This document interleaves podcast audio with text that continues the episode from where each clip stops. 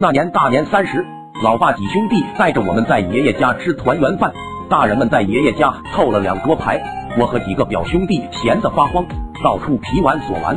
几个表兄弟听说我家还有臭豆腐，都嚷嚷着要去我家吃，带着几个兄弟就去了我家，打开封闭在坛子里的臭豆腐，哥几个闻了闻都嫌不够臭。众所周知，臭豆腐闻起来臭，吃起来香，不臭的臭豆腐能好吃到哪里去？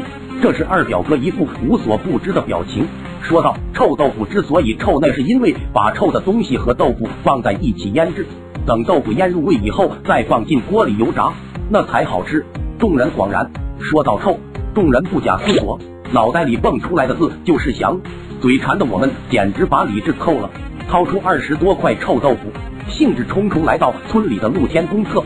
虽然农村孩子不怕脏，可便池不是脏就能形容完的。作为东道主，这种粗活也只能自己干。捏着鼻子就把篮子放进便池，唯恐他们觉得我家的东西不好吃，捂着腮帮子，闭着眼睛拿着篮子在便池里搅了起来。这一搅，原本安静的便池打破了宁静，特喵的臭味像毒气一样跑了出来。几个表兄弟纷纷呕吐的退让，只有我憋着气忍着，眼睛都不敢睁开。太他妈刺眼了！确保每块臭豆腐都降到翔后，我撒丫子跑到一边，撑着膝盖大口大口喘气。二表哥还算仗义，提着滴吧滴吧黏状物的篮子去了厨房，油烧开之后就准备下锅了。大堂哥一手捏着鼻子，一手夹着豆腐就往锅里扔。豆腐一进油锅，顿时滋滋声就炸了起来，油溅的到处都是。关键是降了翔的豆腐，那味道简直能把你鼻子挖层皮。二表哥见状，一篮子臭豆腐全倒进锅里，二话没说，撒腿就跑，全然不顾哥几个的死活。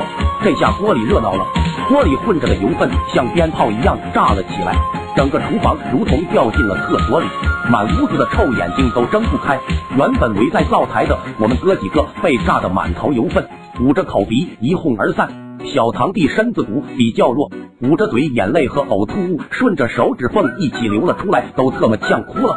在锅里平静后，没人敢再进厨房，探进去一步就被屋里的味道逼了出来。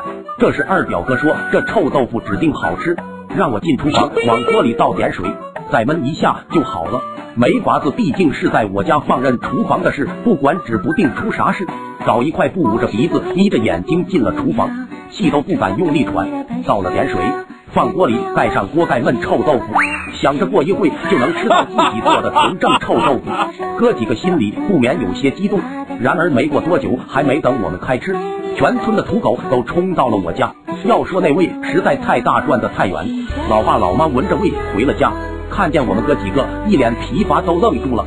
你们这是干啥了？锅里煮了什么？老爸皱着眉头，呲着鼻子就揭开锅盖。